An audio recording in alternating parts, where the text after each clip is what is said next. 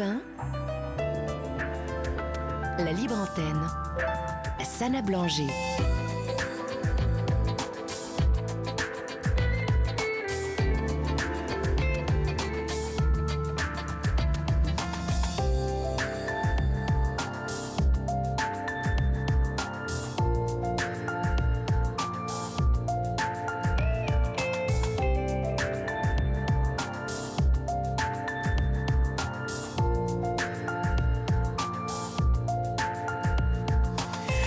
Bonsoir à toutes et à tous. Vous êtes sur Europe 1, c'est l'heure de la libre antenne.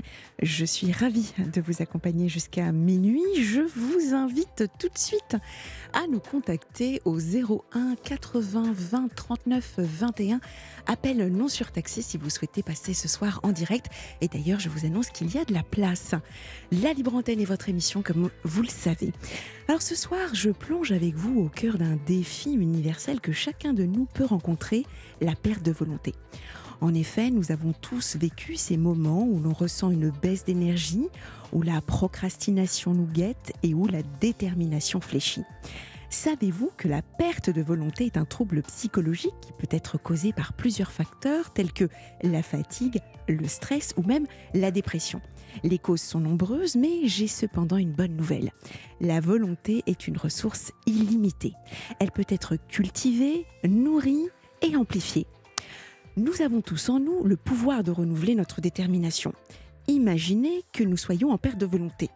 Alors, c'est en surmontant le sentiment de culpabilité que nous pouvons repartir en ajoutant chaque jour de petites actions routinières de quelques minutes en lien avec notre objectif. Par exemple, en échangeant avec une personne ressource, le sens des responsabilités peut revenir. Ou encore, en nous faisant plaisir, l'envie peut rejaillir. Rappelons-nous que la volonté peut fluctuer, c'est tout à fait normal. L'essentiel est de trouver des pratiques qui fonctionnent pour soi et de persévérer dans leur mise en œuvre. Je vous propose d'ailleurs de composer ensemble une boîte à outils pour affronter la perte de volonté et évoluer vers des horizons épanouissants. Alors appelez-nous au 01 80 20 39 21, appel non surtaxé.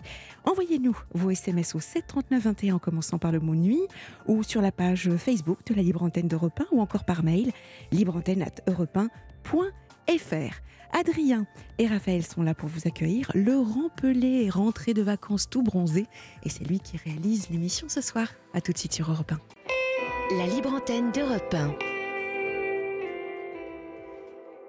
Commençons l'émission de la libre antenne sur Europe 1 par Catherine. Bonsoir Catherine. Bonsoir Sana.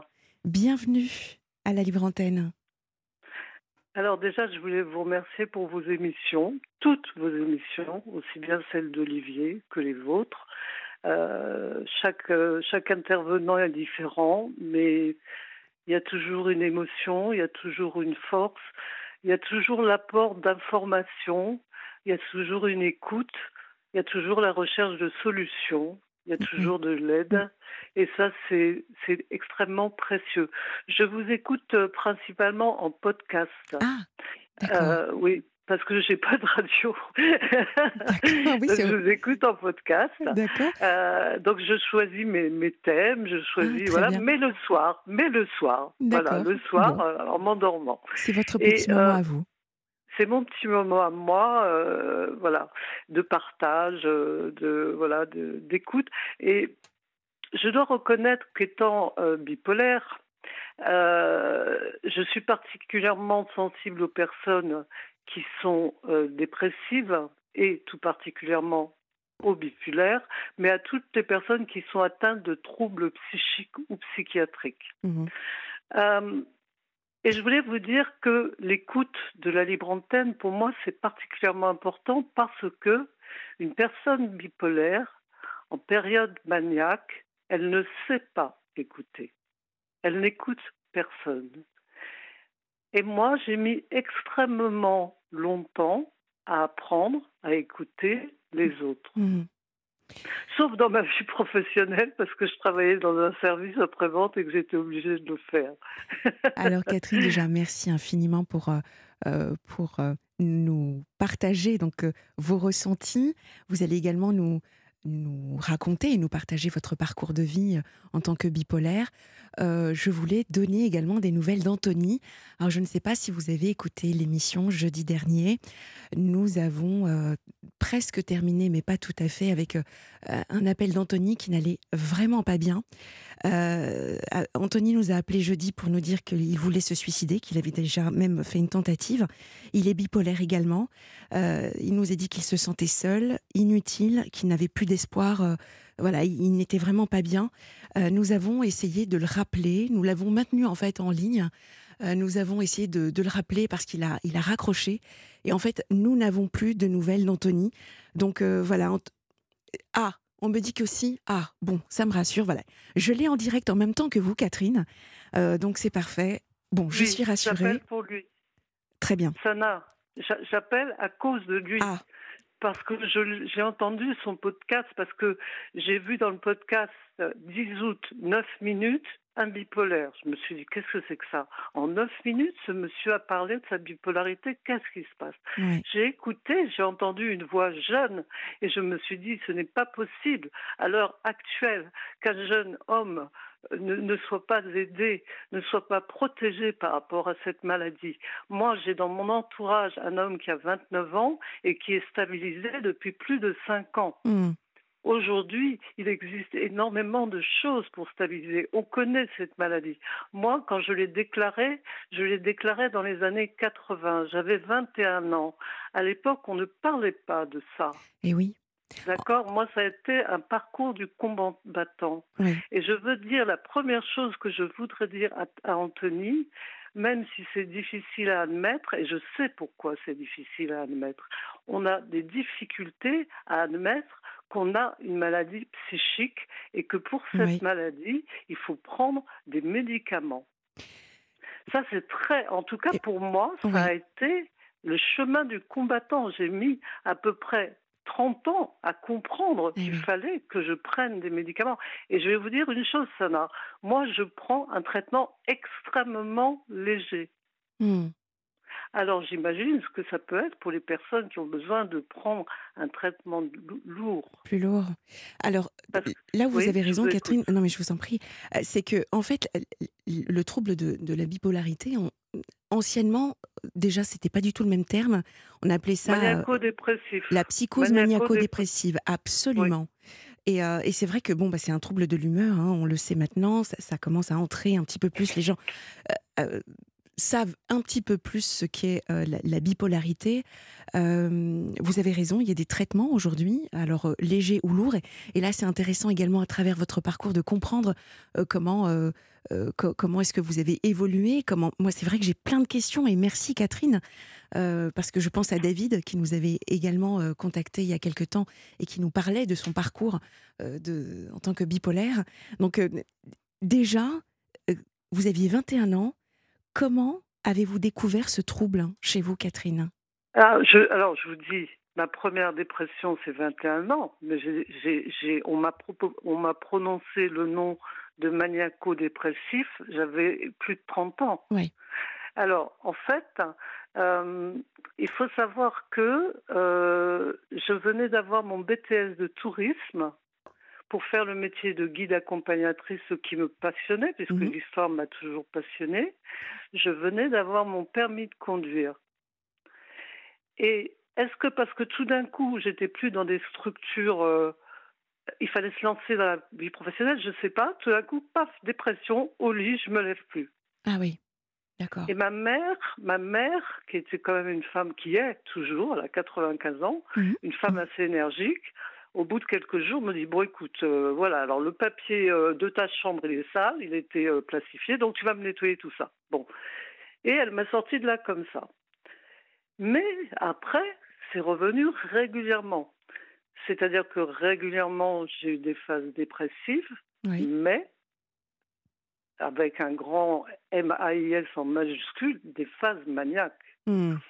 Et les phases maniaques sont des phases extrêmement dangereuses qui vont vous, vous vous mettez en danger et non seulement plus personne ne vous comprend autour de vous, que ce soit la famille, les amis, les amours, le travail. Le travail, oui, bien sûr. Mais vous-même, vous êtes perdu. Vous ne savez plus qui vous êtes. Alors, Catherine, est-ce que vous voulez bien nous, nous donner euh, un exemple concret ah de, bah, de- de phase maniaque? Et est-ce que vous avez également connu la phase hypo, hypomaniaque? Alors, euh, qu'est-ce que vous entendez par hypomaniaque Alors, on va hein d'abord commencer par la phase maniaque et puis ensuite, on, on parlera de, de la phase hypomaniaque pour ne pas perdre également nos, nos auditeurs. Donc, concrètement, j'ai dû en connaître une parce que j'ai été euh, en psychiatrie une fois dans ma vie. Donc ça doit être ça, l'hypomanie. Euh, donc, euh, bah écoutez, il y en a une qui s'est traduite euh, tout bêtement euh, par le fait que je me suis retrouvée mère célibataire, Mhm. c'est-à-dire que j'avais 24 ans. Euh, j'avais, il faut savoir qu'en période maniaque, eh bien, on est sexuellement relativement débridé et ça ne me correspondait pas du tout. Comment vous dire? J'ai découvert euh, l'amour physique à 20 ans. oui, Donc, j'étais pas quelqu'un de précoce, hein, c'est le moins qu'on puisse dire. Mais tout d'un coup, en période maniaque, en l'espace de, de très peu de temps, je pouvais avoir un certain nombre de partenaires. D'accord? Mhm. Et étant donné que je prenais ma pilule, à l'époque, on allait voir un gynécologue, enfin une femme, et elle m'avait rien expliqué sur la mini-pilule. Et moi, j'ai dû l'oublier de la prendre, enfin je ne sais pas, je me suis retrouvée enceinte. Pour tout arranger, j'ai fait un déni de grossesse. Ah, oui, d'accord. D'accord? Ce qui fait que j'ai découvert ma grossesse, bien que j'ai été voir ma gynécologue au bout de trois mois, Mhm. parce que je trouvais qu'il y avait. Voilà. Mais bon, j'avais plus mon cycle depuis un an. Donc voilà. Donc je vais la voir et elle me dit, euh, elle me dit, on va faire un test euh, qu'on appelle ça hormonal. Et le test hormonal à l'époque prend pas mal de temps. Et donc au bout de cinq mois, je viens la voir. Ce matin-là, je, je venais de Paris, je suis tombée dans les pommes dans le métro, Oui. et là j'ai compris. Ah, oui. Et quand je suis rentrée dans son cabinet, je vous mens pas, elle me dit j'ai une chose à vous a- euh, à vous dire, vous êtes enceinte et moi je lui réponds ou plutôt j'arrive, je lui dis j'ai une chose à vous dire, je suis tombée dans les pommes, elle me répond j'ai une chose à vous dire, vous êtes enceinte. Et cette femme m'avait auscultée hein, Hmm. mais elle ne m'avait pas fait le truc tout bête. euh, ce qu'on appelle le test de la leptine, c'est-à-dire euh, voilà le truc tout simple. Donc me voilà enceinte de cinq mois. Mais il faut quand même que je revienne un peu petit... en arrière par rapport Oui. à tout ça. Il se trouve que j'étais dans une famille dysfonctionnelle. Alors, qu'est-ce que ça veut dire pour moi dysfonctionnelle? C'est-à-dire que c'était une, famille pleine d'amour, une famille pour laquelle de l'extérieur tout se passait bien, mais dans laquelle personne n'était à sa place. J'avais un père, une mère, Mhm. deux sœurs aînées, et Mhm. moi j'étais la dernière. Et j'ai amené un bébé tout fait à mon père. Est-ce que vous avez besoin que je vous fasse un dessin? Oui. Bien, en clair, j'étais amoureuse de mon père. Ah. Comme mes deux sœurs aussi. C'était inconscient, ça. Je l'ai découvert après en faisant une thérapie. Mm. Mais j'étais amoureuse de mon père. Je lui ai amené une petite fille toute faite. Oui. Et en plus, pour être plus sûre, de bien lui amener, j'ai fait un déni de grossesse. Ah oui, en plus, ouais. Mm, mm. Et la seule personne qui s'en était rendu compte autour de moi, c'est ma mère, parce que j'avais des brûlures dans l'œsophage, mais elle, moi, je, je l'ai dit, parce que je ne savais pas ce que c'était à, à 24 ans des brûlures dans l'œsophage. Elle s'en est doutée, mais elle s'est bien gardée de me le dire. Eh oui, oui, oui. L'in- L'intuition. euh, Euh, Voilà. Et euh, donc, euh, autant vous dire que le dysfonctionnement dans cette famille vient. je n'en veux plus aujourd'hui à ma mère ni à mon père parce que c'était des êtres fantastiques Mhm. tous les deux à leur manière. Mais ma mère, si vous voulez, nous a fait payer cher euh, l'amour que notre père nous a donné et le fait que notre père n'ait pas su nous mettre à, notre place. C'est-à-dire qu'à partir de l'âge de 7 ans, normalement, une petite fille doit savoir que euh, ça, n'importe quel psychologue ou thérapeute vous l'expliquera. Bon, son père, bon, c'est l'amour de sa vie, mais que sur cette terre, euh, ben, il y a des milliards d'hommes et que son père Il y en et a son d'autres. père, Voilà, il ne faut pas y toucher. Voilà. Eh oui. Voilà. Et mon petit papa, qui, qui n'a jamais euh, été incestueux, hein, on est bien d'accord, était incestuel. C'est-à-dire qu'il ne savait pas nous mettre à la bonne place. Oui, je comprends. Et notre mère, par contre, elle, euh, n'a pas su de faire de nous des femmes. Mais elle, elle était pleine d'angoisse, de peur, de plein d'autres choses. Voilà. Et elle nous l'a fait payer toute notre vie, et encore maintenant. Mais ça, c'est encore autre chose. C'est encore autre chose. Ça, ça, ça vous, dire vous pourrez nous appeler euh, pour nous en parler sur une prochaine. Euh, effectivement, voilà. voilà.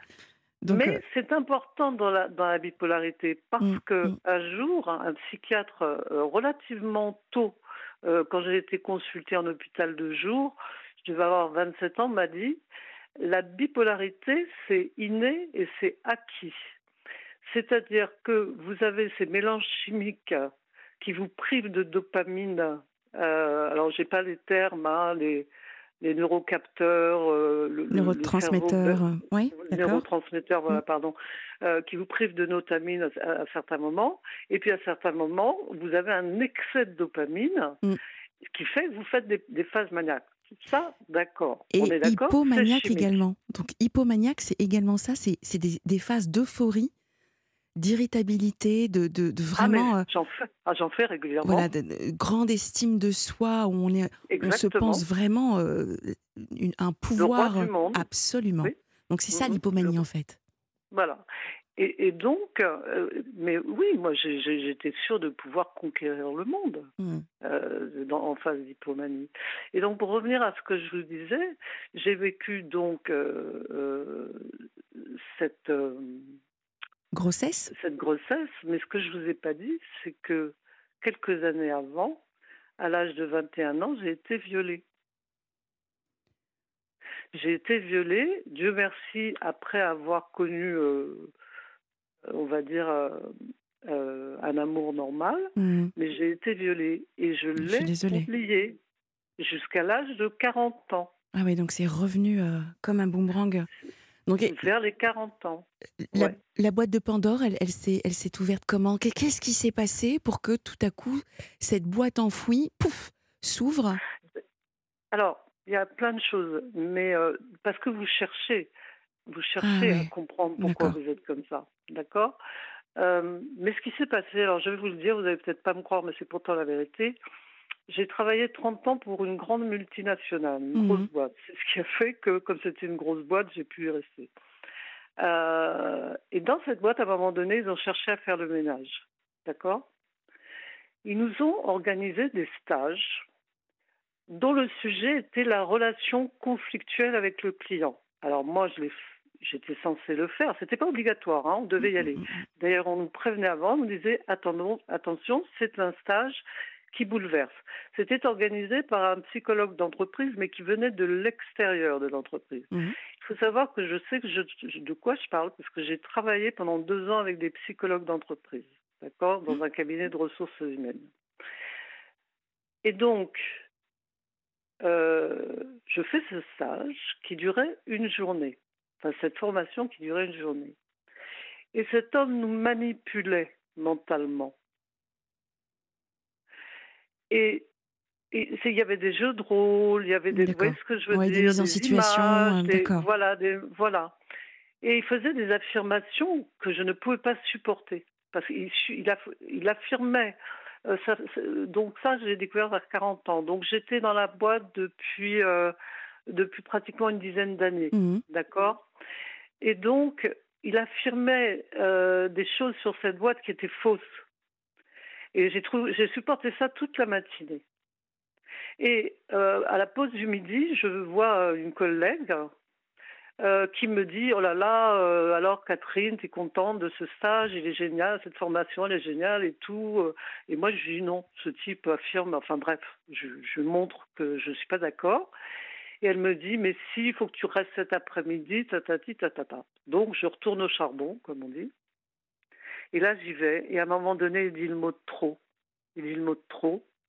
Il nous dit, je vous affirme que c'est vrai, dans cette entreprise, vous êtes sous le doigt de Dieu.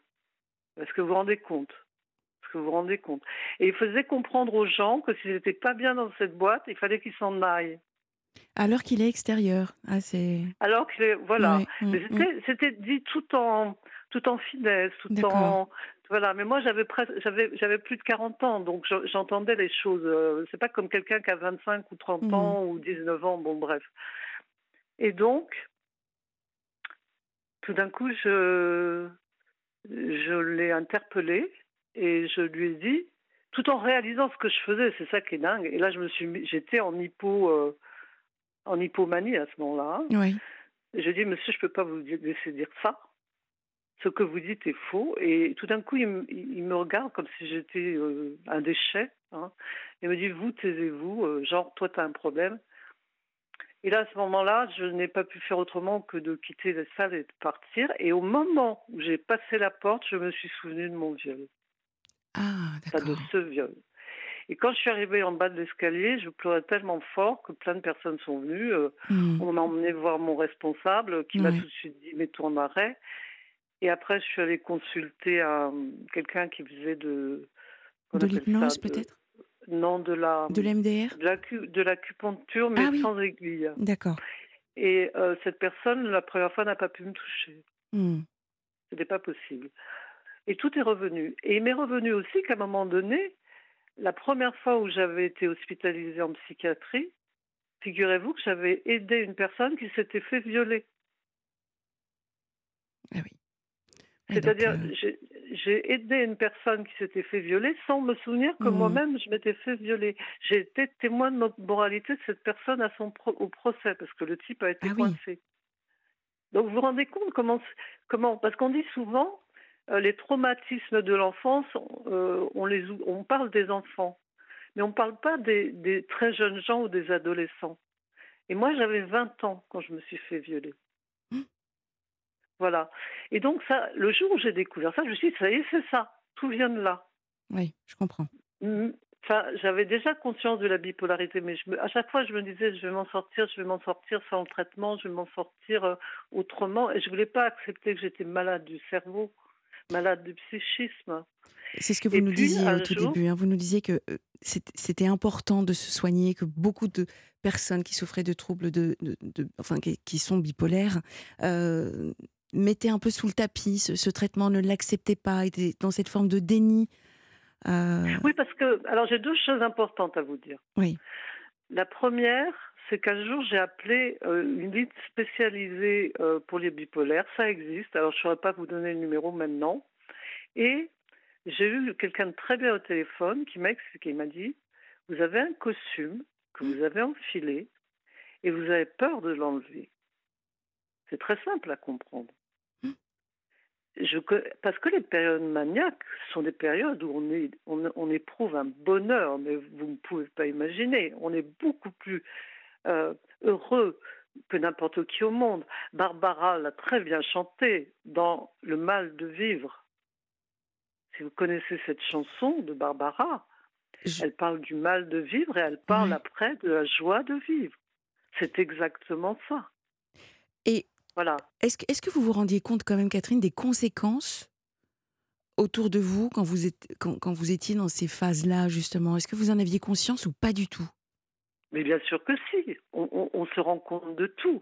C'est ça qui, qui rend malheureux. C'est ça qui rend malheureux. Quand vous, quand vous mettez en colère, quand vous vous mettez en colère malgré vous, moi je ne suis pas quelqu'un de méchant, je ne suis pas quelqu'un de colérique, mais, mais vous vous en voulez. Hmm. Parce qu'en plus, quand je dis quelque chose, ça fait mal. Mais en même temps, je vais vous dire une chose. Et ça, c'est important aussi de le savoir. C'est que moi, après tout ça, je me suis cassé la jambe. Donc, vers 44 ans, je me suis cassé la jambe. Et dans ma tête, ça a fait tilt.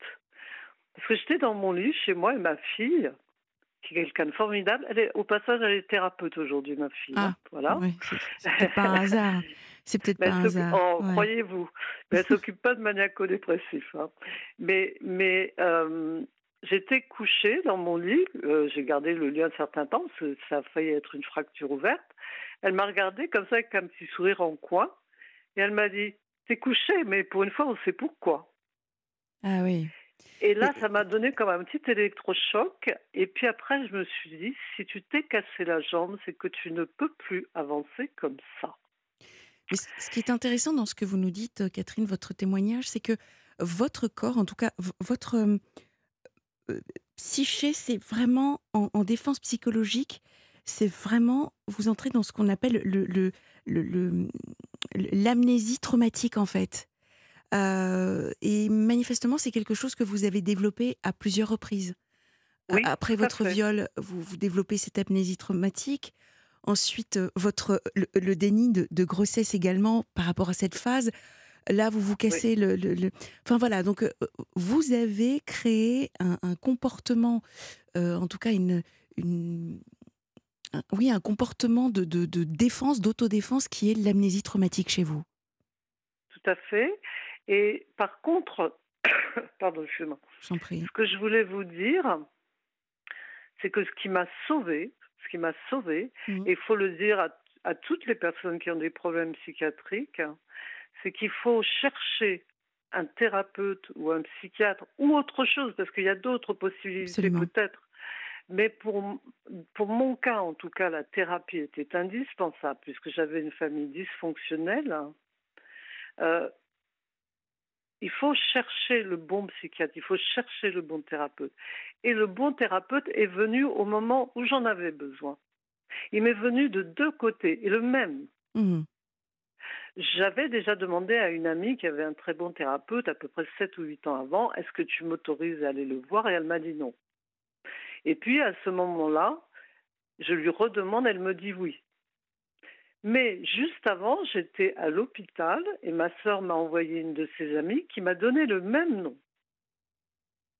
Et quand j'ai appelé ce monsieur, qui aujourd'hui est à la retraite, mais qui était un thérapeute émérite et connu et, formidable, mmh cet homme-là m'a dit venez me voir et tout. J'ai dit je peux pas, je peux pas encore conduire parce que euh, voilà jambes cassées. Il me dit mais c'est pas mmh. grave, prenez voilà faites-toi amener. J'ai dit non, je viendrai quand je pourrai conduire parce que pour moi c'était important. Et là où il a été très important pour moi, c'est qu'il m'a permis de remettre, comment vous dire, de me renvoyer mon image, c'est-à-dire euh, de, savoir qui j'étais. Dans les moments où dans mon entreprise, on a cherché à me nuire, parce qu'à un moment donné, on m'a fait des choses assez... Euh, parce que j'étais une fille gênante, hein, euh, mmh. j'avais des arrêts maladie, mais pas forcément tout le temps. J'étais une, une empêcheuse de nuire au personnel en rond. Euh, mais par contre, je faisais bien mon travail. Donc, on ne pouvait pas me taper euh, partout sur tout. Et deux fois, j'ai eu affaire à des responsables d'équipe qui étaient des fainéants, des gens négatifs, ou qui étaient là pour virer les gens, pour faire partir les gens. Et ces deux-là, je les ai empêchés d'agir. Donc, ils ont mmh. essayé de me faire partir moi mais j'ai toujours eu une force euh, incroyable. Et ce qui a été ma force aussi, c'est ce thérapeute, parce que quand j'allais le voir avec des doutes, en lui disant euh, oui, mais avec de la culpabilité, ah avec euh, je mmh. suis colérique, avec ça vient peut-être de moi, avec toutes ces interrogations-là, il me disait alors il y a ça, il y a ça, il y a ça, et il me renvoyait la réalité. Mmh. voilà, et, et il m'expliquait par exemple un jour au travail, sans aucune raison malade, on m'a dit tu vas au service médical. Et au service médical, j'ai en face de moi le médecin du travail qui me dit vous dérangez dans votre service. Et là, ce jour-là, comme je me remettais à peine d'une phase maniaque, je faisais tout ce que je pouvais pour justement ne pas faire de vagues et tout. Le soir, je suis restée, je crois, deux heures dans mon bain à pleurer cette personne-là, ce soi-disant médecin-là, m'avait bousillé. Heureusement, le lendemain, j'ai vu mon thérapeute, je lui ai expliqué. Et mon thérapeute m'a dit, première chose, vous pouvez dénoncer ce médecin à l'ordre de médecin. Deuxième chose, vous pouvez aller porter plainte contre votre entreprise. Troisième chose, vous pouvez signaler ça aux, ressources humaines. Quatrième chose...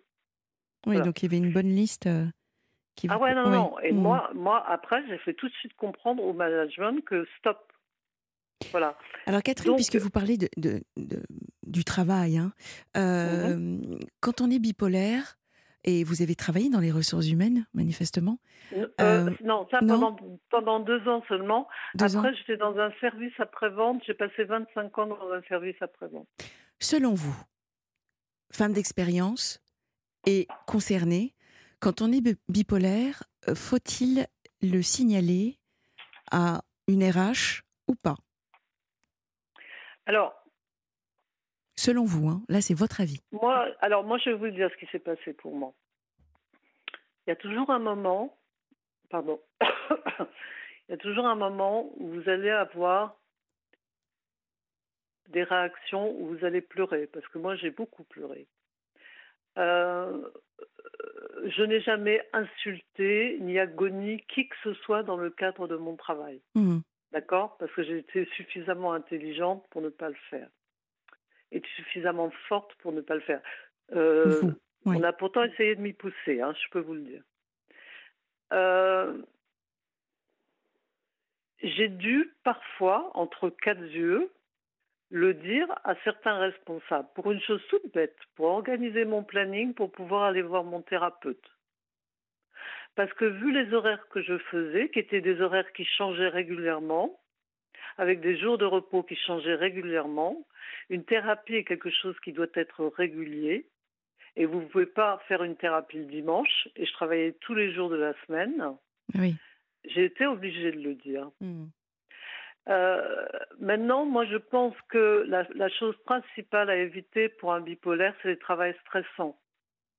Parce que moi, j'étais dans une société où on nous mettait la tête de- dans le guidon, où on était toujours en sous-eff- sous-effectif et où on nous stressait en permanence. Et en permanence. Et ce qui m'a sauvée, c'est qu'en fin de carrière, mes jeunes collègues m'ont fait comprendre que j'étais plus royaliste que le roi Oui. et qu'à un moment donné, il fallait lever le pied et travailler en fonction des moyens qu'on me donnait. Mhm. Aujourd'hui, je suis à la retraite Oui. et je peux vous dire que j'apprécie largement, largement d'être à la retraite. Et, et vous le ressentez par rapport à, à vos humeurs, par rapport à votre état? Vous vous Ça me sentez permet déjà ouais. de m'occuper de ma santé Mhm. psychique et physique parce qu'il faut savoir que, ayant été bipolaire, eh ben, j'ai souhaité, je vous ai parlé des phases maniaques, mais pas des phases, des phases dépressives, je n'ai jamais euh, voulu me suicider parce que pour moi c'était impossible. Ma, ma fille n'ayant jamais connu son père, de lui faire ça. J'estimais que de l'avoir mise mon- au monde son père, parce que j'avais rompu avec son- avec son père avant de savoir que j'étais enceinte, euh, euh, je ne pouvais pas en plus euh, me suicider, vous voyez. Euh, par contre, il faut savoir qu'en période dépressive, euh, tous les matins, vous vous levez, et ça, ça, il faut bien que l'entourage le comprenne. Faut bien que l'entourage le comprenne.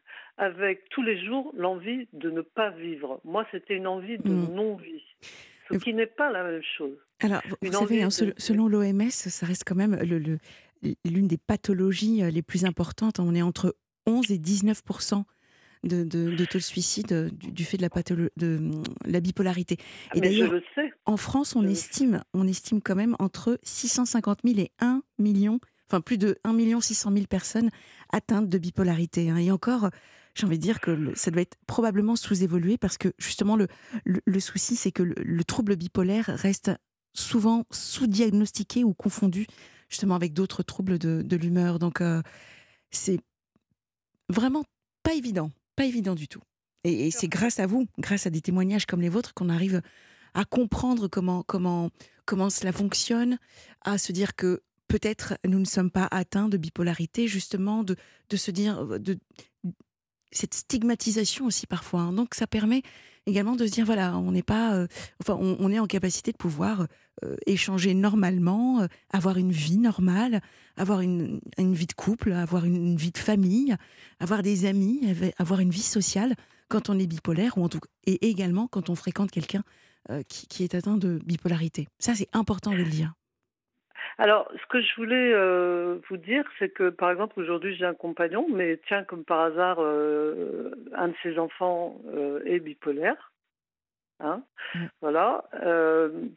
Euh, bon, on est chacun chez nous, parce qu'à plus de 50 ans, c'est pas toujours évident, mais voilà. Mais euh, j'ai j'ai une vie sociale, euh, j'ai j'ai, des amis, j'ai profité de la retraite pour retrouver des amis Ouais, d'enfance. c'est super, Voilà, et ça c'est hyper intéressant. Et Très. surtout, important. je, je- je voulais dire aussi que c'est très important pour un bipolaire. Vous parliez tout à l'heure de phases euh, où on oublie tout, et Oui. c'est vrai. Moi, j'ai gardé tout traumatique. l'agenda. Mm. À partir de l'âge de 30 ans, j'ai commencé à écrire des poèmes. Ah.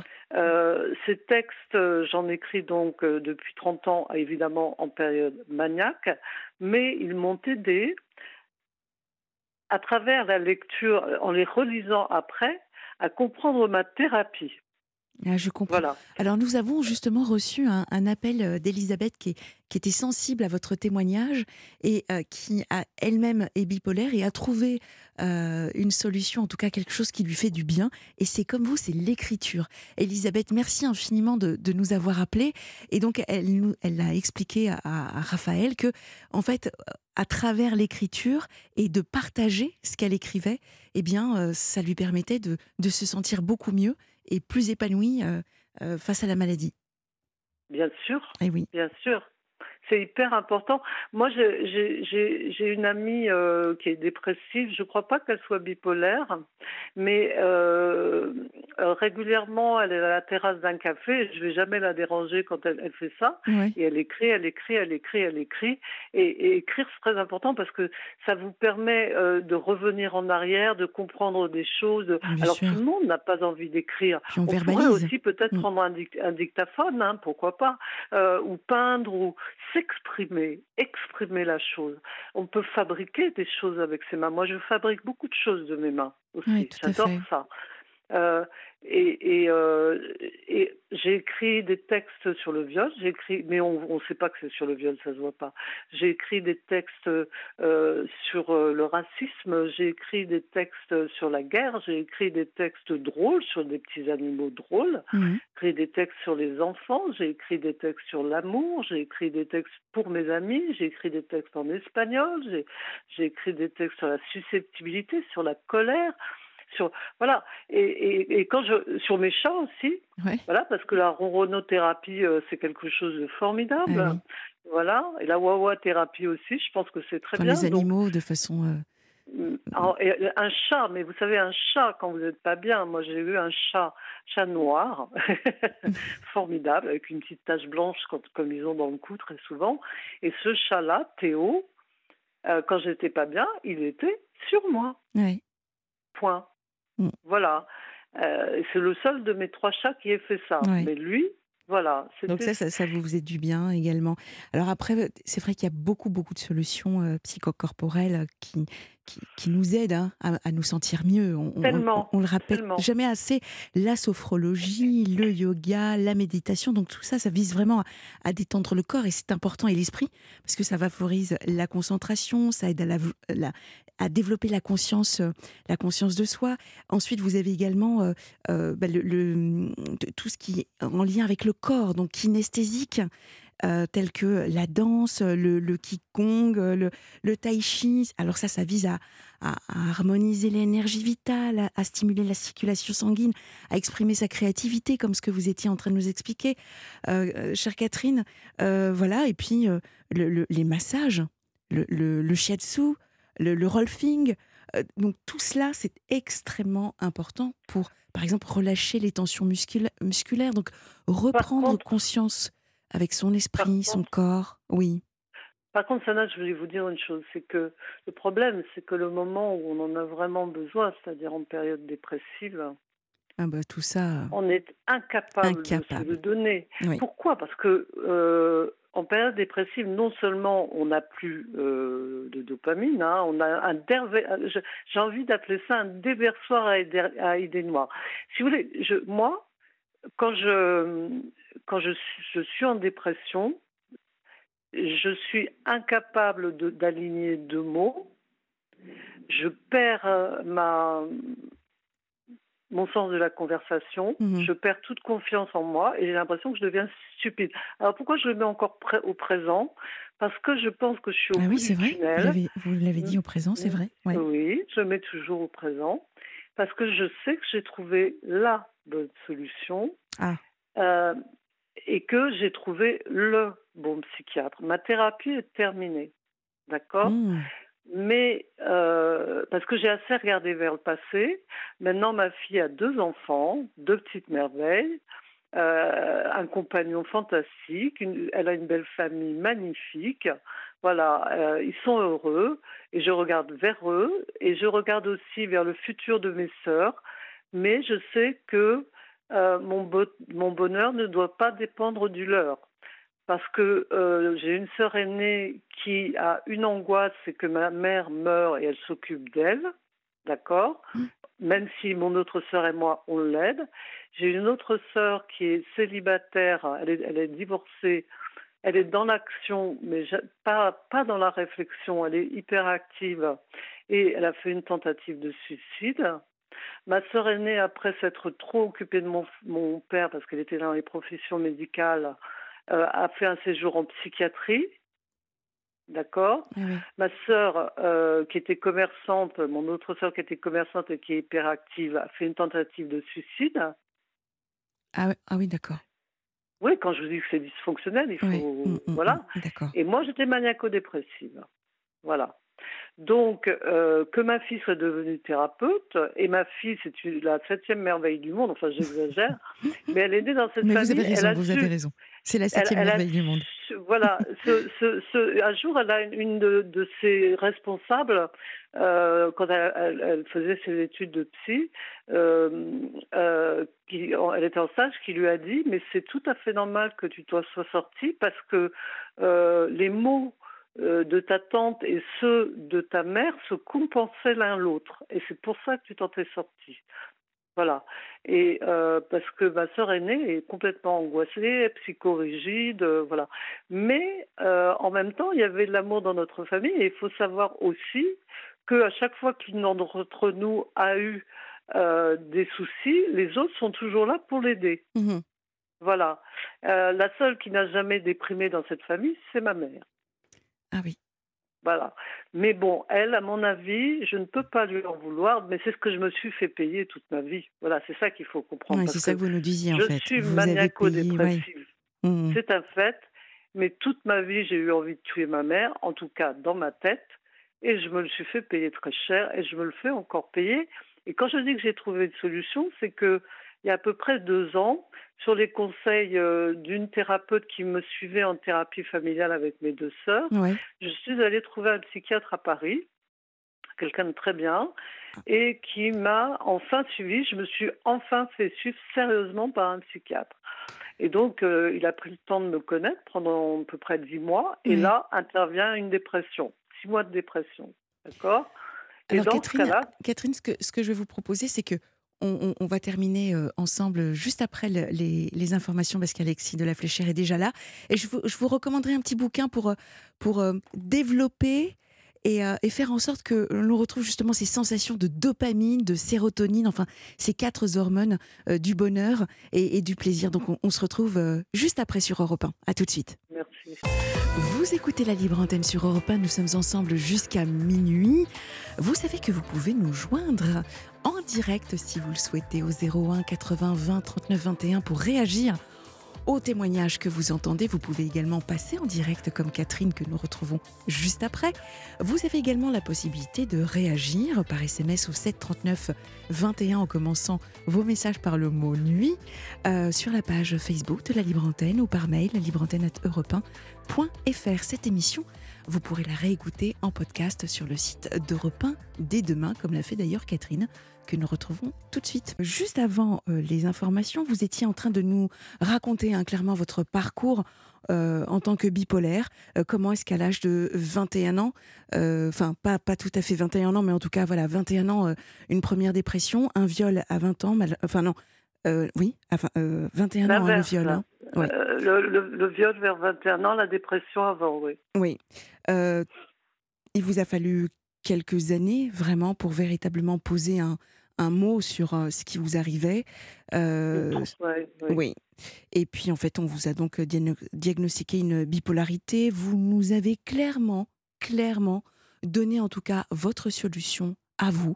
Ce qui a été une rampe de lancement en ce qui vous concerne, c'est d'être tombé sur un excellent thérapeute qui a su trouver les mots, qui a su également vous expliquer ce qui vous arrivait, euh, qui a été manifestement plus que compétent pour vous parce qu'il a répondu à, beaucoup, beaucoup d'interrogations que vous, vous aviez, que vous traversiez également. Et on, parlait juste, justement de, ces neurotransmetteurs juste, juste avant donc, le flash, la dopamine, la sérotonine, etc. Donc je, vous disais que pour terminer, hein, pour clore notre échange, que j'avais un, livre pour vous à vous, à vous recommander. Est-ce que juste avant, vous souhaitiez passer un dernier message à nos auditeurs? Fidèles euh, qui nous écoutent et qui sont peut-être soit atteints ou qui côtoient quelqu'un de bipolaire. Je voulais dire une dernière chose. J'avais commencé à vous expliquer. Euh, je vais le faire le plus brièvement possible parce que c'est vrai, je ne veux pas monopoliser l'antenne. Euh, que mon psychiatre, moi, j'avais été hospitalisée en psychiatrie une fois quand j'étais relativement jeune, et je m'étais dit plus jamais ma vie, de ma vie, je serai hospitalisée en psychiatrie. Et en fait, c'était une erreur. Parce que mon psychiatre, quand je suis retournée le voir après ma, phase de, ma phase de dépression, c'est-à-dire euh, six mois, il m'a reçu gentiment, il m'a écouté. Donc là, j'étais en, en, début de phase maniaque. Puis au bout de dix minutes, il me dit euh, Je peux vous parler maintenant? Et il m'a dit Catherine, enfin, il m'a donné mon nom de famille, hein, euh, il faut que vous compreniez une chose c'est que vous allez forcément encore connaître une phase dépressive, enfin au moins un début, et je veux que dès le début, vous vous fassiez hospitaliser mmh. pour être pris en charge dès le début. Ce à quoi j'ai tout de suite compris, ça fait titre, je me suis dit, mais oui, pourquoi je vais encore supporter de souffrir, de rester dans mon lit sans manger, à pleurer sur mon nombril et sur mon malheur, alors que c'est moi-même qui me torture et à partir de là, j'ai regardé, je lui ai dit oui. Il m'a dit, vous il m'a dit, si vous ne m'aviez pas dit oui, je vous aurais demandé d'aller vous faire soigner ailleurs. Ah oui, d'accord. Vous comprenez l'histoire? Je comprends. Alors, euh, la dernière chose, Allez, une dernière. à, dire, à dire euh, euh, à toutes ces personnes qui souffrent, N'ayez pas honte euh, d'avoir cette maladie ou une maladie psychique. Mm. Vous pourriez être diabétique et être obligé de prendre des médicaments à vie. Eh bien là, c'est votre psychisme qui vous joue des tours. Acceptez de prendre des médicaments jusqu'à être stabilisé. Faites-vous soutenir d'une manière thérapeutique ou par une écoute ou par l'écriture, de manière à, à, pouvoir comprendre ce qui vous arrive avec toutes les blessures que cette maladie euh, inflige. Mm. Et vous allez un jour pouvoir progresser vers la stabilité et vers l'épanouissement, ou en tout cas vers une vie euh, où vous allez voir le bout du tunnel et vous dire ça y est, maintenant je vis pour moi, je sais qui je suis. Ah, merci, merci infiniment Catherine, vraiment, merci pour ces mots. Euh, et puis donc, euh, je, vous recommande le livre qui s'appelle Vos hormones du bonheur en lumière. C'est euh, par les éditions Brochet. C'est Loretta Graziano qui, qui, a écrit ce, ce, petit bijou et donc qui explique en fait comment est-ce qu'on déclenche ces fameuses hormones du bonheur. Donc euh, un très très bon livre que, que je vous recommande, euh, Catherine, en plus de ce que vous vivez avec, euh, avec vos petits-enfants et votre septième merveille du monde. Merci, infiniment de votre appel. Prenez soin de vous. Merci. Au revoir. Merci. Au revoir. Vous aussi, laissez votre message à Sana Blanger au 01 80 20 39 21. Numéro non surtaxé, Europe 1. Bonsoir Sylvia. Bonsoir ma chère Stella, vous allez bien? Ça va et vous-même? Comme dit la chanson que vous venez de passer et Shakespeare également, euh, oui, tout est merveilleux et vraiment félicitations de votre belle émission Libre Antenne. Merci. Et hum, c'est toujours très très intéressant. Si vous permettez, mon amie Christiane vous écoute, elle, tous les soirs et elle m'a suggéré de le faire aussi car elle croit toujours au conte de fées et elle m'a dit, tu sais, il y a beaucoup à apprendre sur la vie dans l'émission Libre Antenne.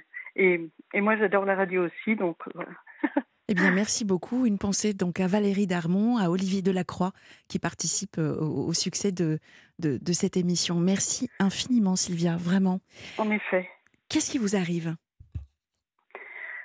Euh, Eh bien là, il m'arrive euh, d'être dans votre émission et je dois dire que je, suis très touchée par, par l'émotion. parce qu'en fait, ce qui se passe en ce moment, c'est que j'ai j'ai du mal à être publiée et, je demande de l'aide pour accueillir des clients, des lecteurs. Pour Marie Norris, la trilogie pour tout public et jeunes adultes, mhm. euh, où j'ai essayé d'allier les traditions et l'innovation. Alors pourquoi est-ce aussi essentiel pour moi? Ben, D'une part parce que je, pense que plusieurs euh, éléments expliquent cela.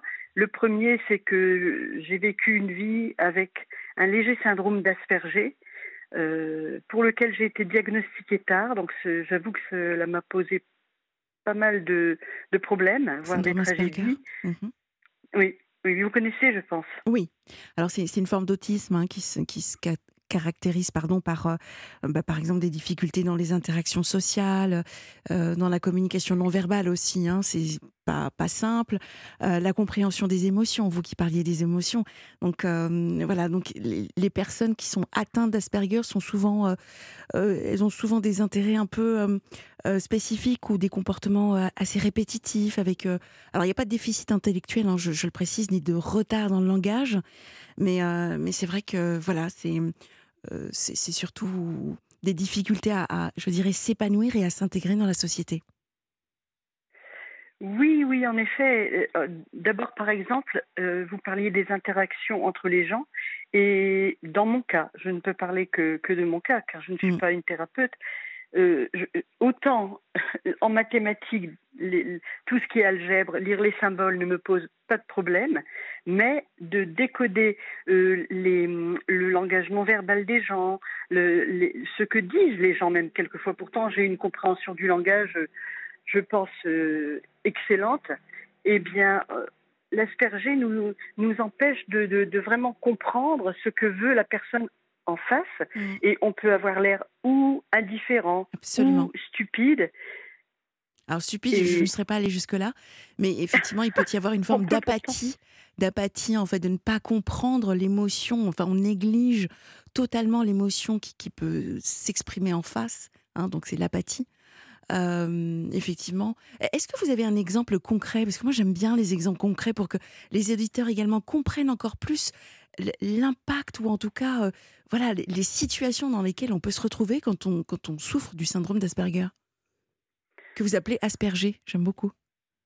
Oui, Asperger, parce que je trouve qu'il faut avoir de l'humour dans la vie et en plus j'aime beaucoup l'eau, c'est mon élément. Ah ben vous parliez d'éléments répétitifs et moi je suis nageuse de longue distance, donc je, je ne compte même plus la quantité de mouvements de bras que je peux avoir fait dans ma vie. Je pense qu'il y en a peut-être pas autant que les feuilles dans les arbres, mais quand même vraiment beaucoup. Très jolie image. Et, non, non c'est-à-dire que quelquefois ça peut être juste ennuyeux.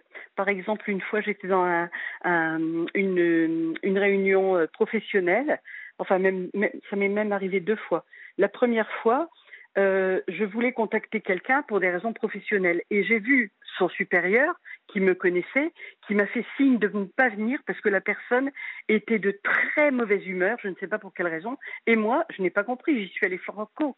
Je me suis fait jeter, mais vraiment, euh, j'ai dû aller courir dans les toilettes, pleurer, parce que bon, voilà quoi. Rimel qui coule, enfin tout. Hmm. voilà. Après, c'est très drôle quand on le voit après, mais bon. Euh, ou, une autre fois où j'étais aussi dans une réunion. Non, là, c'était une un genre de, réunion mondaine. Et puis j'étais avec ma, ma, fille qui est adorable. Je pense qu'on était assez mignonnes toutes les deux. Et puis quelqu'un de très important euh, est venu vers nous pour nous demander qui nous étions. Et alors là, une, une, une frayeur épouvantable. J'ai couru, mais vraiment couru. A dû penser que j'étais complètement timbrée euh, vers quelqu'un que je connaissais, euh, euh, en, en, plantant là cette personne importante qui venait, qui faisait le geste de venir vers moi. Et après, il y a eu des choses, enfin ou avant, mmh. des, des, tragédies, parce que quelquefois on peut faire aussi de la projection. Et moi, j'ai été enseignée. Euh, comment dire, avec des valeurs de bienveillance, de voilà, de, et, et même d'ultra sensibilité. Même si on a l'air indifférent, en fait, c'est de, on, souffre beaucoup de ce que les gens nous disent ou de, de la souffrance d'autrui que l'on porte aussi sur soi-même. Et, et, de se tromper au point d'avoir vécu une situation avec des gens qui se passent très bien et de croire que à peu près la même situation avec d'autres gens qui n'ont rien à voir avec les premiers, mais on ne s'en rend pas compte. Et, là, c'est au contraire euh, le, cauchemar. Quoi. Donc, euh, on se met quelquefois dans des situations, euh, mais, mais vous devez connaître aussi d'autres exemples de ce type, j'imagine. Vous, parce que c'est vous qui m'intéressez, là, Sylvia, si, comment, comment est-ce que vous avez appris, ou en tout cas découvert, que vous aviez le syndrome d'Asperger? Ah, hélas. ou, tant mieux, je ne sais pas. en fait, après euh, toute une vie où, je suis passée à côté de ma carrière, euh, où j'ai été confinée dans des, dans des missions, mais grâce à Dieu, je les avais, mmh, de freelance d'écriture, des petits boulots, euh, donc de vivre dans un, un, demi-monde, dirons-nous, euh, lorsque j'en parlais à des amis, euh, je veux dire, les gens ne, ne comprenaient pas. Et donc, on, accumule aussi de la souffrance parce que les gens ne comprennent pas. Ils me disent, bon, attends, tu ne bois jamais d'alcool, euh, tu, es sportive, tu, pourquoi es-tu dans cette situation? Que, se passe-t-il? Et, et, donc, j'ai une amie qui est psychothérapeute et qui m'a dit, mais tu sais, toi, tu es un léger asperger. Ah, alors là, pour moi, ça a été la lumière. Donc, donc il n'y a, pas eu de.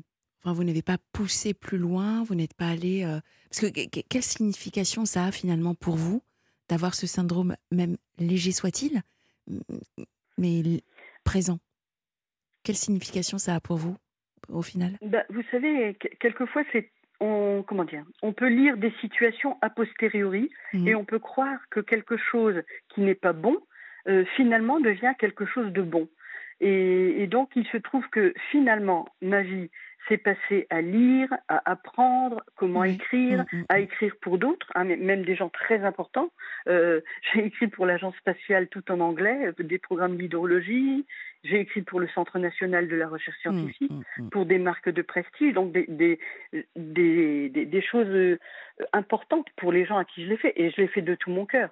Et puis finalement, euh, quand on m'a parlé de cet asperger, j'ai compris que tout ce que j'avais vécu, qui était euh, euh, bizarre, étrange, finalement pouvait prendre une autre perspective si je considérais l'écriture comme un apprentissage ah de moi-même. Je comprends. Et, c'est ce qui vous a inspiré donc?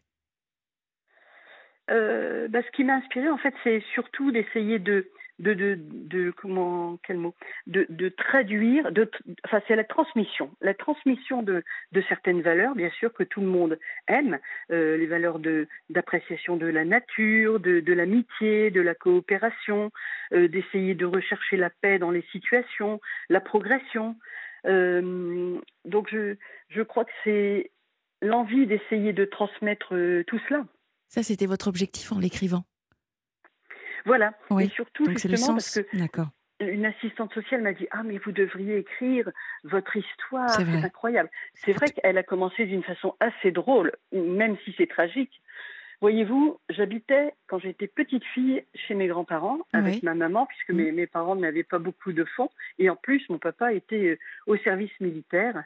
Et, hum, et par conséquent, mes grands-parents avaient un petit jardin et j'étais toujours là avec le, joli chien Diane parce que pas mal de gens passaient dans un petit sentier et moi j'étais très bavarde. J'aimais beaucoup parler avec les gens et, en fait il y avait des travaux juste devant le, jardin et un jour une grue a, a cassé son câble et la benne euh, est tombé sur la porte du jardin, le, petit, euh, le petit portillon où je me tenais toujours. Tous les voisins sont venus et ont dit oh, La petite, la petite ah Mais la petite, ce jour-là, avait été très têtue. Je n'avais pas voulu absorber rien du tout. Et ma maman m'a dit Ah, tu ne veux pas prendre ton repas? Très bien, pas de sortie. Ah Donc ce jour-là, je n'étais pas ah dehors. Heureusement. Et le plus drôle, c'est que cette, cette euh, grue, elle transportait de la houille.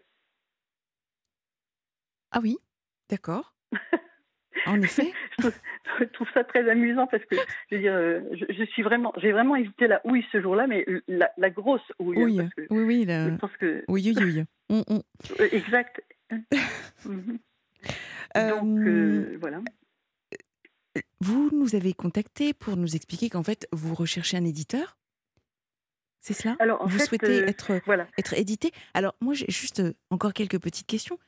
De, de quoi parle votre livre alors? Ah, c'est très gentil de, de me le demander. Je, je vous en remercie beaucoup. C'est En fait, euh, euh, bon, comme je vous le disais, j'ai- toujours beaucoup écrit, sans jamais essayer de, de publier. Et puis là, à- au moment où, où on m'a donné ce diagnostic et où les choses, le puzzle s'est mis un peu en place dans ma tête, parce que je crois que l'asperger, c'est beaucoup d'introspection. Vous avez dû en entendre parler, je pense. Oui. Mais continuez. Et, et donc, euh, bah, pendant presque dix ans, j'ai décidé d'écrire justement en, en- en utilisant des souvenirs que je pouvais avoir qui sont amusants, mais sans me citer moi, parce que je veux dire, je, je ne, je, je ne- bon, je suis très heureuse de parler de moi avec vous, mais je pense que, enfin, dans ma conception de la littérature, c'est pour essayer de distraire les gens, de transmettre des choses, euh, d'échanger, quoi. Oui, Et en tout cas, donc, en tout cas, euh, c'était pas un autobiographique. C'est ça que vous êtes en train de nous dire. Non, Voilà, non, je, je romancé. C'est un livre de romancé en fait que vous avez fait. c'est en fait c'est une fiction d'aspiration Jules Verne. D'accord. Et ce que j'ai essayé de faire, c'est de, de, de respecter certaines traditions parce que ça se passe au départ dans un village. Mhm. Et comme j'aime les, les plus beaux villages de France et les autres aussi, euh, c'est un village qui est très très pittoresque où justement les touristes viennent, se font des selfies, etc. Et, et donc c'est l'histoire de deux lycéens qui sont très farceurs et une collègue de classe qui est très sérieuse, qui euh, sont dans ce très joli village. Et alors par euh, une péripétie, ils sont projetés dans un autre univers, ce qui arrive souvent dans les fictions pour les, jeunes- les, les jeunes adultes, les familles, Ouais. dans un univers qui s'appelle Marie Norris. Et donc là, en fait, tout, toute leur, euh, leur perspective change. Ils découvrent le plaisir d'apprendre, ils, ils rencontrent des nouveaux amis, et puis, comme dans toutes les, les fictions d'aventure, ils se battent pour défendre le pays de la barbarie et, et de gredins qui veulent trans- qui transforment les enfants en esclaves. Alors en filigrane, Ah, bien sûr, Marie nourrie. Marie Norris, M-A-R-I-N-A-U-H-R-I-S, Marie Norris. Ça, c'est le nom de la trilogie. Et donc, le premier volume qui nous occupe aujourd'hui s'appelle Pétrel et le boustrophédon. Alors, c'est un nom un peu compliqué, mais je, il m'a plu, donc j'avais envie de. Voilà. Et pour le moment, en fait, je me suis fait refuser par tous les grands éditeurs et, et, les- et même les moins grands. Et j'ai quand même trouvé un petit éditeur qui s'appelle Édition Maya. Ah, très bien. Ouais, mais? Oui, je suis vraiment très heureuse. Mais avant de lancer sur les, leur- les 300 librairies, etc., euh, il me demande de passer d'abord par une plateforme culturelle dédiée à ces livres qui s'appelle Simply Crowd, où je dois réussir à trouver une cinquantaine de clients pour mon premier volume. Je comprends. Et, et donc voilà quoi. Donc pour terminer sur l'histoire, je refais une boucle. Euh, donc évidemment, Marie Norris c'est une nature magnifique. Et puis alors on vogue aussi sur d'incroyables galions. Et dans le deuxième tome, les vaisseaux sont encore plus étonnants parce que dans le premier volume, évidemment, je suis obligée de d'exposer un petit peu le cadre euh, et puis de, préparer Oui, toutes les voilà tout- Mm. toutes les surprises qui vont venir. Alors le boustrophédon, ça vous dit quelque chose comme nom? Absolument pas. Absolument pas. Là, j'ai l'impression de me retrouver un peu dans, dans le, vous savez, euh, les histoires d'Harry Potter où en fait euh, on parle de bourse, euh, euh, pouf souffle, enfin des noms un peu, un peu, un peu bizarres. Mais là, non, non, je ne connais pas votre univers, mais j'ai hâte d'en savoir un petit peu plus, euh, Sylvia. Bah écoutez, je, je, je relis euh, beaucoup de, de classiques, que ce soit euh, euh, justement Jules Verne que j'aime beaucoup ou Alexandre Dumas, et je remarque que dans les anciens livres, on mettait du vocabulaire en bas des pages. Ou... Alors le boustrophédon, en fait, j'ai pris des libertés avec le langage, c'est vrai.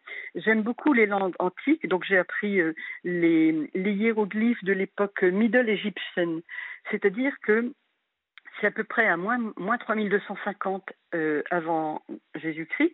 Et à l'époque, Oui, l'Égypte était monothéiste. Elle était monothéiste. Et, et donc, euh, euh, j'ai aussi travaillé, et je travaille toujours d'ailleurs, le- le- l'hébreu antique, pour essayer de trouver un petit peu les racines, les racines des mots. Vous savez, il y a ce grand artiste qui a fait une. Je ne me rappelle plus qui. qui, qui ce n'est pas Matisse, Magritte, euh, qui disait Ceci n'est pas une pipe, avec un dessin de pipe. Oui, tout Effectivement, à fait. Oui. voilà. Et alors, cette- ce travail sur le, le langage, qui m'occupe euh, au même titre que mon approche mathématique des choses, et, et mon, a- mon approche de contemplation de la nature et, de, bienveillance pour les gens euh, m'a conduit à penser que, effectivement, dans les langues euh, antiques, on a cherché une certaine adéquation entre l'objet et l'objet et le mot. Par exemple, en parlant d'objet et de mots, je vous propose juste une toute petite pause qui va probablement parler d'objets et de mots. À tout de suite. En toute confiance, appelez maintenant Sana Blanger au 01 80 20 39 21. Numéro non surtaxé Europe 1. Sylvia, que nous retrouvons, qui, qui a écrit une trilogie. Hein, euh, euh, vous avez trouvé un éditeur, euh, petit éditeur, hein, vous nous avez dit qu'il s'appelle Maya. le, titre, le titre de votre trilogie. Le titre Oui, alors la trilogie, c'est Marie Norris. ah bah oui, d'accord. Donc c'est le nom de, de la trilogie en fait. D'accord. Je pensais que c'était uniquement le lieu où se trouvaient les enfants euh, qui devaient donc lutter contre. Euh, d'accord. Oui, contre, la barbarie, contre l'esclavage des enfants. Enfin, vous savez, tous ces grands thèmes qui, qui intéressent tout le monde aujourd'hui. Je veux dire, le, les enfants qui sont esclaves. J'ai fait aussi beaucoup de suppléances dans les classes et on voit que euh, dans certains pays, malheureusement, les enfants sont toujours euh, très très maltraités, euh, voire pire. Donc, je mmh. pense que c'est un, combat vraiment très très important de défendre les enfants, de défendre l'alimentation des enfants et, des personnes faibles. Et donc, je, effectivement, c'est un de mes un de mes axes euh, qui, me tient beaucoup à cœur. Donc, je reviens sur le titre du premier volume. Donc, Pétrel et le boustrophédon. Alors, juste une petite parenthèse. Vous savez que j'étais euh, au départ euh, quelqu'un qui travaillait pour les marques. Et donc, le lien entre la marque Renault, par exemple, les automobiles, et les hiéroglyphes, c'est que R, le, le, losange de la lettre R, que l'on trouve sur les véhicules Renault, c'est le symbole ou le, le, oui, le symbole de la communication avec la forme de la bouche ou de l'œil. Et c'est aussi le premier son que tout bébé sur la planète émet. Ensuite, un bébé dit d, d, d. Et la lettre 2, euh, eh bien, c'est une petite main. Et mhm. donc, ces racines de la langue, euh, évidemment, ça m'a fait me poser beaucoup de questions. Alors, le boustrophédon, en fait, c'est le nom d'une langue dont les mots pourraient se lire à la fois de droite à gauche, de gauche à droite, à l'oblique, dans n'importe quel sens. Et évidemment, puisque c'est de la fiction, j'ai pris une très très grande liberté, puisque dans ma fiction, ça désigne autre chose, ça désigne quelque chose qui est un, matériel d'éléments climat et qui est un genre de, super, euh, super galaxie de, satellites ou de GPS et qui permet de gérer justement les éléments et le climat dans ce pays de, de Marie Norris et, puisqu'il y a euh, euh, tous ces grands galions à faire, euh, à faire voguer, donc on, a, on, a, besoin de, de, connecter avec quelque chose qui, qui reçoive les informations des éléments.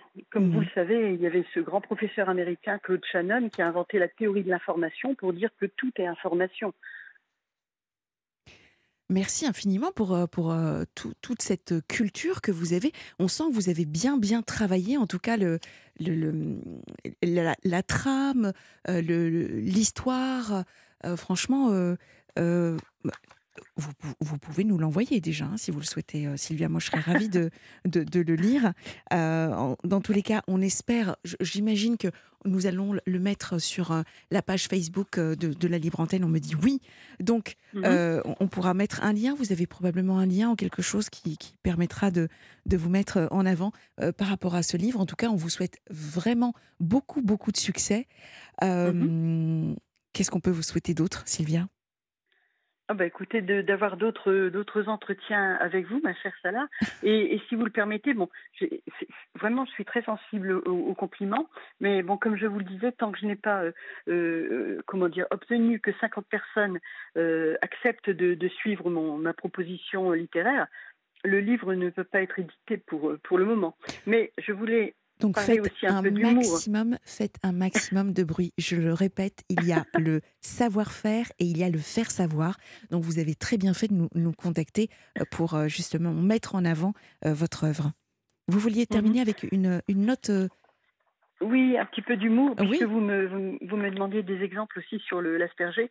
Par exemple, dans cette fiction, les lycéens, bon, évidemment, se conduisent toujours pas très bien, font des bêtises, rien de méchant, mais et ils veulent faire plaisir aux professeurs d'histoire géo. Et ça, je l'ai vécu, vécu personnellement. Et donc, ils décident un jour de nettoyer les globes, vous savez, terrestres, qu'on a dans les, les classes. Oui. Alors, euh, ils veulent faire ça très très bien, donc ils le font au Saint-Marc. Et là, catastrophe Tout le va. globe se transforme en une ban- banquise blanche qui gomme tout sur son passage. Tous les pays sont effacés. Donc, au lieu de faire plaisir aux professeurs d'histoire, ils se retrouvent face à une, une autre bêtise. Un autre jour, euh, l'un d'eux est choisi pour faire le, le héros du CID. Et il a une idée lumineuse. Avant de passer sur scène, il se, il se maquille un œil au beurre noir. Oh, au désespoir de la prof de français, je veux dire, qui le voit arriver sur scène. Le Cid, vous imaginez Ouais. Le grand d'Espagne avec son œil au beurre noir. Enfin, des choses comme cela. Et la dernière chose, par exemple, c'est le facteur du village, parce que dans les villages, on aime beaucoup nos facteurs, qui s'appelle Nestor. Mais comme les voisins sont anglais, eux l'appellent Next Door, et comme d'autres euh, disent PTT, alors au lieu de l'appeler PTT, ils l'appellent Brad, parce que Brad Pitt. Et puis Next Door aussi, c'est pas mal. La porte d'après. Merci, merci. On, sent la passion. hein. Merci infiniment, Sylvia. Et puis, bah, je- voilà, en même temps que je vous le dis, je croise les doigts et j'espère que vous aurez ces 50 euh, euh, lecteurs qui, qui permettront donc de pouvoir vivre votre rêve. En tout cas, on vous le souhaite. Je vous remercie vous infiniment et toute l'équipe de, de l'émission et bien sûr euh, toute la station Europe 1. Je vous souhaite tout le meilleur et encore une fois de tout cœur merci beaucoup. Merci. Accueillons tout de suite Jean-David. Bonsoir, Jean-David. Oui, bonsoir, euh, bonsoir à tous. Merci de me donner la parole. Bienvenue à la Libre Antenne. Merci. Qu'est-ce qui vous arrive, David? Enfin, Jean-David, pardon. Alors, donc, j'ai j'ai écrit un texte sans danger et l'innocence. C'est comme ça que j'ai que je vous ai abordé par euh, Facebook, tout ça. Mhm. Euh, moi, j'ai écrit ce texte pour euh, donc ça parle entre autres de moi. J'ai voulu faire quelque chose de global pour parler des, des, des abus sexuels, psychiques, etc. Oui. combinés. Euh, donc j'ai écrit ça il y a trois ans. Mhm. C'est devenu une chanson avec un clip. Et j'envoie, ça fait longtemps que j'envoie par Facebook, par email, par Messenger, Oui. à différentes associations, etc., Oui. en leur proposant qu'ils utilisent ça dans une campagne préventive. Pour l'instant, c'est pas concluant, mais je continue quand même. Alors, donc c'est c'est un combat que vous, que vous menez pour quelle raison? Est-ce que vous voulez nous en dire un petit peu plus? Pour quelle raison, clairement, c'est chevillé au corps pour vous? Pour quelle raison est-ce que vous voulez que tout le monde euh, écoute ou en tout cas prenne conscience des paroles de cette chanson? Euh, pour commencer, les paroles sont explicites, donc euh, je pense qu'on on- tout le monde va, va pouvoir savoir de quoi ça parle. Oui. Je pense que ça, je pense que ça touche également au cœur. C'est pas seulement mécanique, hein. Mhm. Puis c'est lié à, à mon histoire. Alors, malgré le fait que j'ai essayé de me détacher de tout ça, en, en faisant le texte, j'ai délibérément fait quelque chose de, de global pour essayer de toucher le plus de monde possible. C'est inévitable que j'y ai mis euh, deux mois, en fait. En y mettant les mois, j'y mets deux, deux mois. Et euh, donc c'est lié à mon c'est lié à mon vécu. Agression sexuelle que vous avez Ouais, vécue? Ouais. Euh, Est-ce que vous arrivez, que- ouais, est-ce que vous arrivez à en parler ou, ou, ou pas, Jean-David? Oui, alors, notamment, bah, justement, pour pouvoir en parler de ce que j'ai vécu, ça fait très longtemps que, que j'écris. Voilà, j'écris beaucoup de poèmes Oui.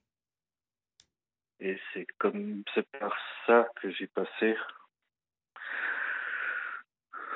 par catharsis évidemment, Mhm. et Et bon, c'était il y a longtemps, hein. moi j'ai 40 ans. Vous avez 40 ans, d'accord Ouais. Ça fait très très longtemps. Euh, moi, j'ai été violé. Ça a commencé quand j'étais très très jeune. Et voilà. Et Ça a commencé quand vous étiez très très jeune. Est-ce que vous êtes... euh, comment vous vous sentez là pour en parler? Est-ce que je, je peux vous poser des questions ou est-ce que vous... allez-y. D'accord. Oui. Euh, Vous dites ça a commencé quand vous étiez très jeune. Alors déjà, je suis désolée de ce qui vous est arrivé. Euh, vous aviez quel âge, Jean-David? Alors, ça, c'est un, un problème, c'est que c'est très difficile de dater, mais on va dire probablement quand j'avais 5 ans. Avec les les indices que j'ai eus, euh, c'est assez complexe. Ouais. Par flashback et après par repère historique, je peux vous dire plus ou moins, je pense vers, ça a commencé à l'âge de 5 ans. Euh, Il n'y a pas eu de procès, j'ai pas porté plainte. Les hommes qui m'ont violé, je ne sais pas qui ils sont. Ils étaient masqués, ils étaient déguisés. Ah, Ouais. Euh, je ne parlerai pas du reste. Euh, c'est revenu par flash. Alors, il y a aussi, ah oui, je vous ai pas dit, pendant trois ans, je me suis prostitué. vous avez quel âge? Donc, de l'âge de 17 ans à l'âge de 20 ans. Et est-ce que vous savez pour quelle raison? Qu'est-ce qui... Bien sûr. Ouais. Alors, pour euh, résumer, évidemment, au début, je l'ai fait pour me faire du mal. Et Pour plus vous ça faire du allait, mal. plus... hein Ouais, pour Oui. vous faire du mal. ouais. Et plus ça allait, plus je le faisais pour leur faire du mal. Ça a basculé dans ça. Et notamment, j'ai cessé parce que je sentais que, pour dire clairement les choses, j'aurais pu potentiellement commettre un meurtre. Je sentais en moi que je devenais très agressif Hmm. et que moi, je voulais pas en arriver là. J'en étais totalement conscient. J'ai décidé d'arrêter à ce moment-là. Personne ne vous a accompagné, personne ne vous a aidé pendant toute cette période. Vos, vos parents, que- quel rôle ont-ils joué Parce que là, vous, vous arrivez à remonter, vous avez des flashs de, de l'âge à l'âge de 5 ans, et ça s'est arrêté à quel âge? Est-ce que ça a été continu ou est-ce que ça a été juste une fois en fait? C'est juste ça que j'essaye de comprendre. Alors, non, ça a été continu. Euh, C'était pas quotidien. Euh, après, vous apportez le thème des parents. Euh, moi, j'étais, j'ai été adopté. Euh, voilà, quand, j'avais trois ans, Oui, quelques, oui. et quelques mois, je veux dire. Et voilà. ça, c'est un autre aspect. Euh, comment expliquer? Avec des mots très simples. Ou pas, Ouais, avec pas. des mots, Ouais. ouais. ou pas. Je pense qu'ils ne m'ont pas. euh, je parle d'un point de vue philosophique. Je pense qu'ils ne m'ont pas réellement adopté, et moi non plus. Moi, je les ai pas adoptés. Je comprends l'image. Je comprends la symbolique. Voilà. J'ai coupé les ponts. J'ai mis beaucoup de temps à le faire, mais je l'ai fait. Maintenant, je les vois plus. Hmm. Euh, bon, ma mère adoptive est décédée il y a longtemps, hein, quand j'avais 18 ans, donc euh, c'était il y a longtemps.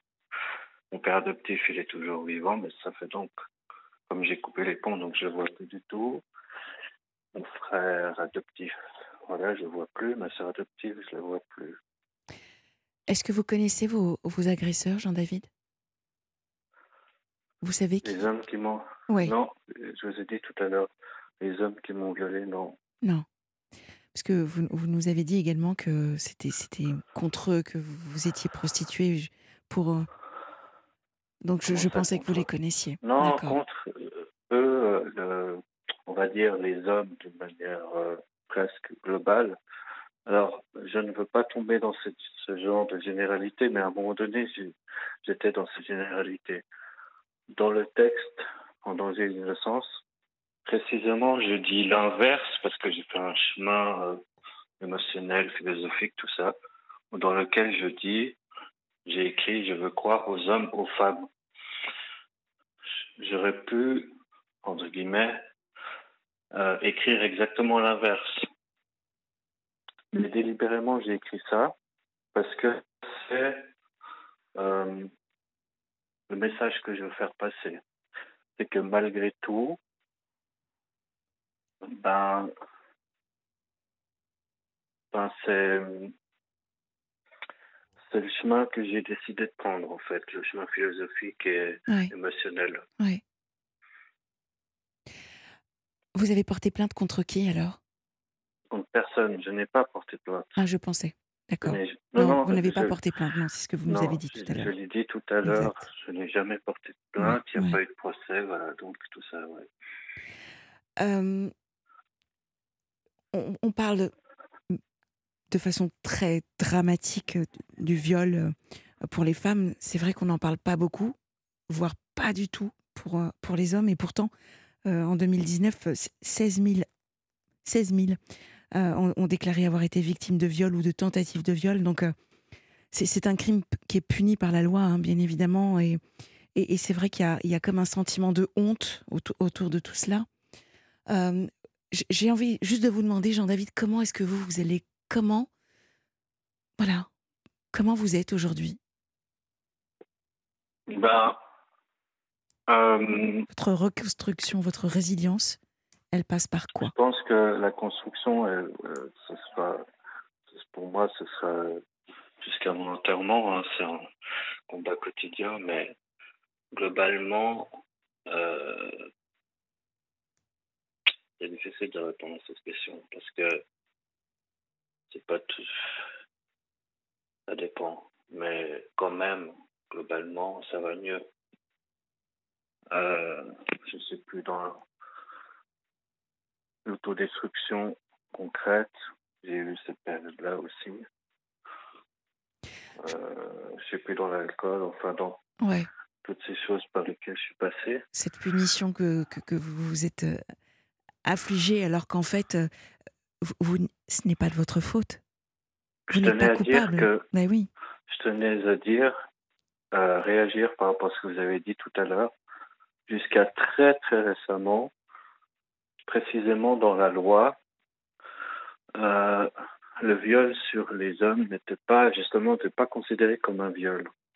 Hmm. C'était pas puni par la loi parce qu'on considérait que le viol c'était uniquement pour schématiser, pour dire les choses clairement, le pénis dans un vagin.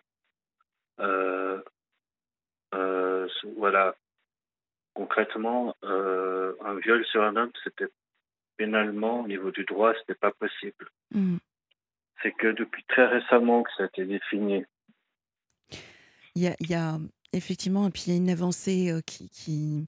Enfin, il y a une, une sensibilisation maintenant qui existe. Il y a l'association AAHV, par exemple, qui est l'association d'aide aux hommes victimes. Euh, il y a SOS Hommes Battus. On... Alors ça, peut paraître étrange de parler, mais il y a, y a souvent un lien.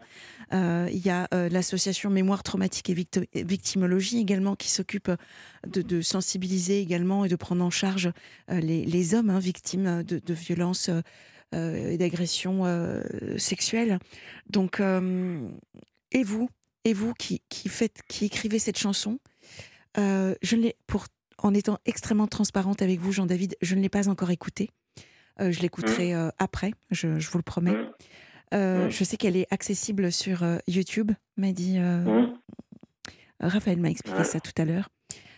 Et votre combat à vous aujourd'hui, c'est de, faire en sorte qu'elle qu'elle soit connue de tous.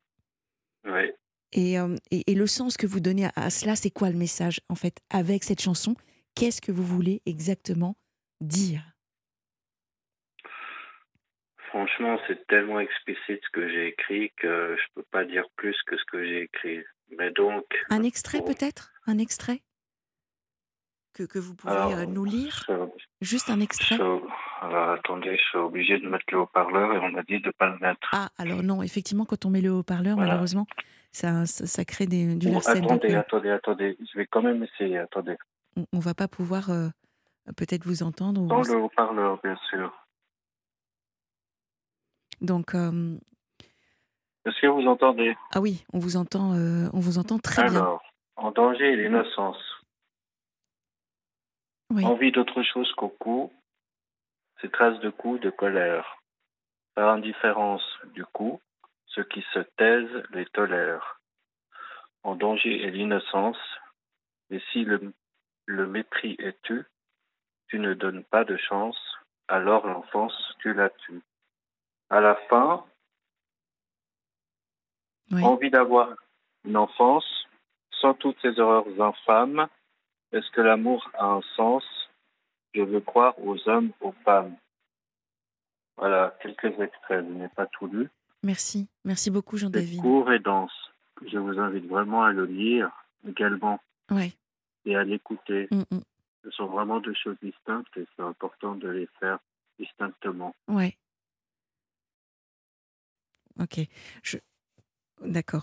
Euh, je, viens de demander à, à Raphaël et, et Adrien si on pouvait mettre donc un lien sur euh, le lien sur euh, sur la page Facebook de la libre antenne de de, de votre chanson. Euh, Volontiers. c'est un peu l'objectif. C'est un peu mon l'objectif nom, aussi, ouais. C'est mon nom. Je n'ai pas pris de pseudo. C'est mon choix. Les gens peuvent me joindre voilà, par Facebook, Messenger. euh, voilà. Vous, vous avez écouté le témoignage de Cécile jeudi soir? Non. C'était poignant également. Donc elle nous expliquait que- qu'elle avait été euh, euh, victime de, de pédocriminalité, hein, puisque c'est ce que vous êtes en train de, de, de nous expliquer. Et, euh, et on parlait de reconstruction et en fait, euh, voilà, la, la- la reconstruction, bah, finalement, il- elle est compliquée. Et, euh, et effectivement, le, le fait de pouvoir écrire, vous, vous n'avez écrit qu'une chanson, peu, peu déjà? Non. J'ai écrit beaucoup, beaucoup, Beaucoup. beaucoup, de chansons. Ouais. Énormément. Ouais. Peut-être trop. Non, pour quelle Non, raison j'ai vraiment. Ouais. Parce qu'il y a un moment donné où c'est, peut-être trop. Mais bref, ça c'est, une réflexion que je me fais à moi-même. Mais ouais, non, j'ai écrit vraiment beaucoup, beaucoup, beaucoup, beaucoup de textes. Et vous- travaillez, Jean-David, aujourd'hui? Oui, oui. D'accord. Est-ce que vous avez, euh, euh, voilà, euh, vous en êtes où aujourd'hui dans, dans votre euh, vie sentimentale, dans, dans votre vie de tous les jours? C- Comment êtes-vous? Je suis marié, Oui. sans enfant, concierge d'immeuble, poète, euh, autant que je peux. j'ai pas entendu. Vous êtes marié, sans enfant? Marié, sans enfant, Ouais. poète, Poète. concierge d'immeuble. Ouais. D'accord. En recherche de? Non, j'ai dit concierge d'immeuble. Ah, d'accord. Pardon. Je, je, je n'entendais pas très bien. D'accord. C'est pas grave. Non, non, si, si, c'est important quand même. Et, euh, et voilà, socialement, vous avez des amis, vous avez des personnes euh, de, en qui vous avez confiance? Euh, peu, mais suffisamment. Ok. Et comment est-ce que vous vous ressourcez? Hum, C'est à travers autrui que je me reconstruis.